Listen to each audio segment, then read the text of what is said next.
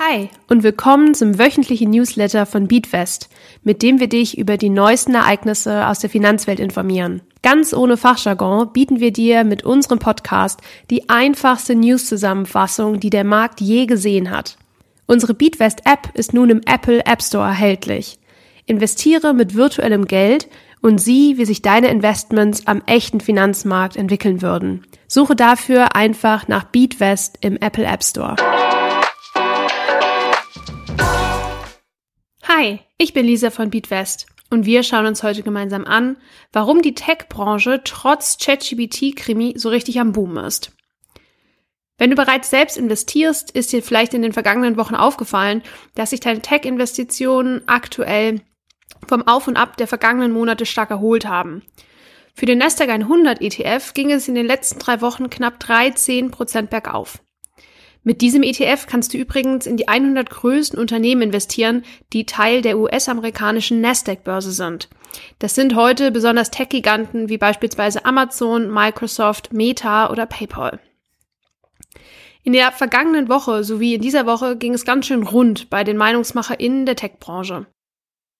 Vielleicht hast du mitbekommen, dass Sam Altman, der CEO von OpenAI und Entwickler des Chatbots ChatGPT, plötzlich aus dem Unternehmen geworfen wurde und somit vom einen auf den anderen Tag seinen Job verlor. Nur kurze Zeit später verkündete Microsoft, dass sie Altman ein Angebot unterbreitet haben, das er auch schon angenommen hatte. Der Tech-Gigant Microsoft investierte übrigens selbst in OpenAI und die AnlegerInnen waren sich sicher, dass Microsoft mit Altman einen richtig guten Fang gemacht hat. Nach der Bekanntgabe, dass Altman zu Microsoft wechselt, wuchs der Unternehmenswert von Microsoft innerhalb weniger Stunden um unvorstellbare 54 Milliarden US-Dollar. Das ist mehr als die zehnfache Summe, die Microsoft Anfang des Jahres in OpenAI investierte. Die gute Laune währte allerdings nur kurz bei Microsoft, da bei OpenAI alle 700 Mitarbeitenden in einem offenen Brief an die Geschäftsleitung mit ihrer Kündigung drohten, wenn sie Altman nicht wieder zurückholen würden. Gestern gab OpenAI dann die Rückkehr des ehemaligen CEOs bekannt. Eine echte Krimi-Geschichte in der Wirtschaft. Abgesehen davon läuft es aber auch so bei den Tech-Unternehmen so richtig gut.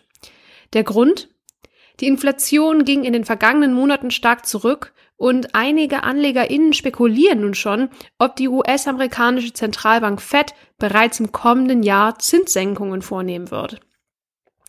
Diese wären gut für Unternehmen, da sie somit wieder Geld für neue Projekte und Investitionen zu günstigeren Konditionen sich sichern könnten.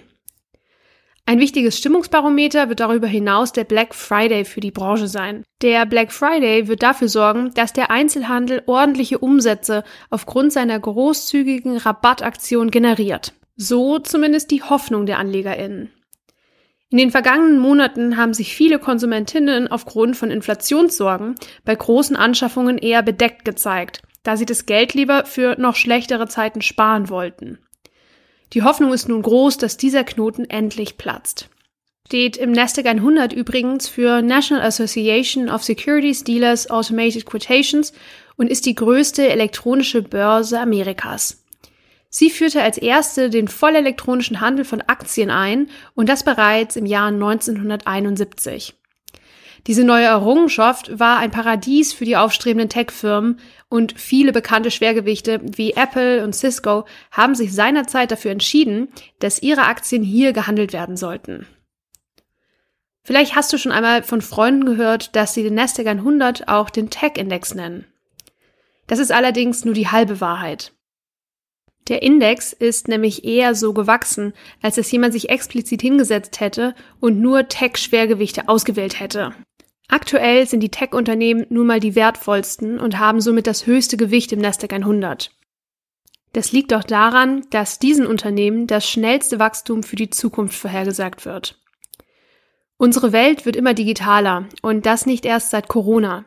Wir befinden uns in einem ständigen digitalen Wandel, der dafür sorgt, dass unser Alltag immer angenehmer, effizienter und schneller vonstatten geht. Eine Zukunft ohne elektronische Geräte undenkbar. Du merkst also, dass es auch in der Wirtschaft zu spannenden Intermezzi kommt und dies ganz schön die Börsenkurse beeinflussen kann. Als langfristige Investoren brauchst du dich hiervon allerdings nicht beunruhigen lassen, da sich die Börse langfristig gesehen immer nach oben entwickelt.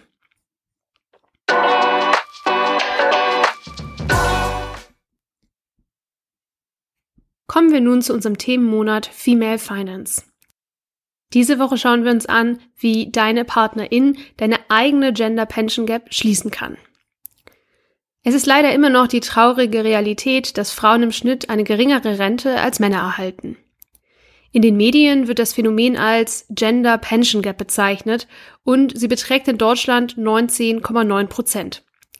Frauen beziehen in Deutschland also im Durchschnitt ein Drittel weniger Renteneinkünfte als Männer. Gender Pension Gap entsteht, weil Frauen während ihres Arbeitslebens im Durchschnitt weniger verdienen als Männer, Pausen für die Pflege von Angehörigen einlegen und oft in Teilzeitjobs mit geringeren Rentenleistungen arbeiten. Der häufigste Grund für die Erstehung des Gender Pension Gap für Frauen ist übrigens die Familiengründung. Dies muss aber nicht so sein.